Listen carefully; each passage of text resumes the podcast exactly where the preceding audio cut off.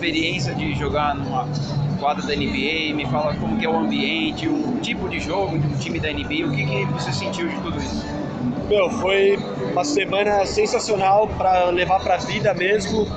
É... Você vê um pouquinho a cultura dos caras, a infraestrutura que eles têm, o quanto a, a gente, atleta, pode evoluir, o quanto o sistema do basquete pode evoluir com eles. A liga mandou um representante, acho que da cada time até, para ver esse crescimento, a infraestrutura que eles apresentam, que são poucas coisas que fazem uma diferença gigantesca. Então acho que isso aí a gente tem que levar como lição. E o estilo de jogo, no caso do Brooklyn Nets, vocês sentiram muita diferença? É mais correria? Como é que funciona o jogo deles? Cara, eles jogam muito solto, você vê que é um jogo muito solto, muito, muito solto. Eles têm muita qualidade, óbvio, e... Mas é legal você sentir, você desafiar esses caras, porque é... as regras são muito diferentes também, isso aí atrapalhou muito a gente, eu acho. A bola é terrível, achei, tipo, não tem nada a ver com a nossa. E...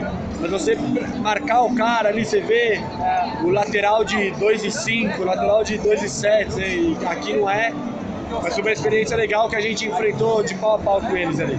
Legal, e você já jogou tantas edições de NBB por mais mais de uma equipe, Paulistano, Minas, Mogi, de quando você começou, subiu profissional, hoje olhando essa estrutura do NBB, o que, que você sente mais de diferença, o que está mudando para você na estrutura do basquete, principalmente para vocês atletas? Cara, eu acho que tudo.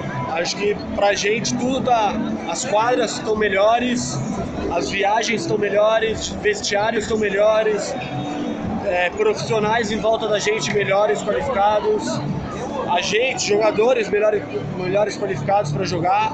Acho que tudo cresceu muito, o que era NBB 2009, 2010 ali. É uma, meu, a grandeza que tá, olha uma festa de abertura como essa, você vê como é que tá.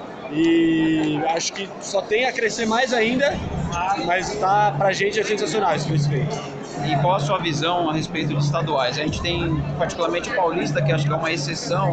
Uhum. A, a, maioria das equipes do NBB estão no Campeonato Paulista, então acaba sendo um campeonato bem disputado. Mas Sim. a gente tem algumas praças, um campeonato com duas, três equipes, como no Rio de Janeiro. Você acha que o caminho é de repente encurtar o estadual, ou de repente é, tirar o estadual e transferir tudo para o campeonato da CBB como liga de, de acesso? Cara, Qual é a sua visão sobre isso? Isso daí é difícil. Eu acho que se a gente.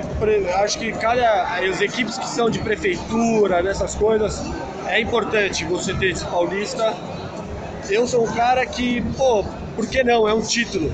Tipo, a gente, pelo menos eu, atleta, eu disputo isso para ganhar título, nada mais do que isso. Então, se é um título a mais que eu posso colocar na carreira, a gente tem que buscar isso.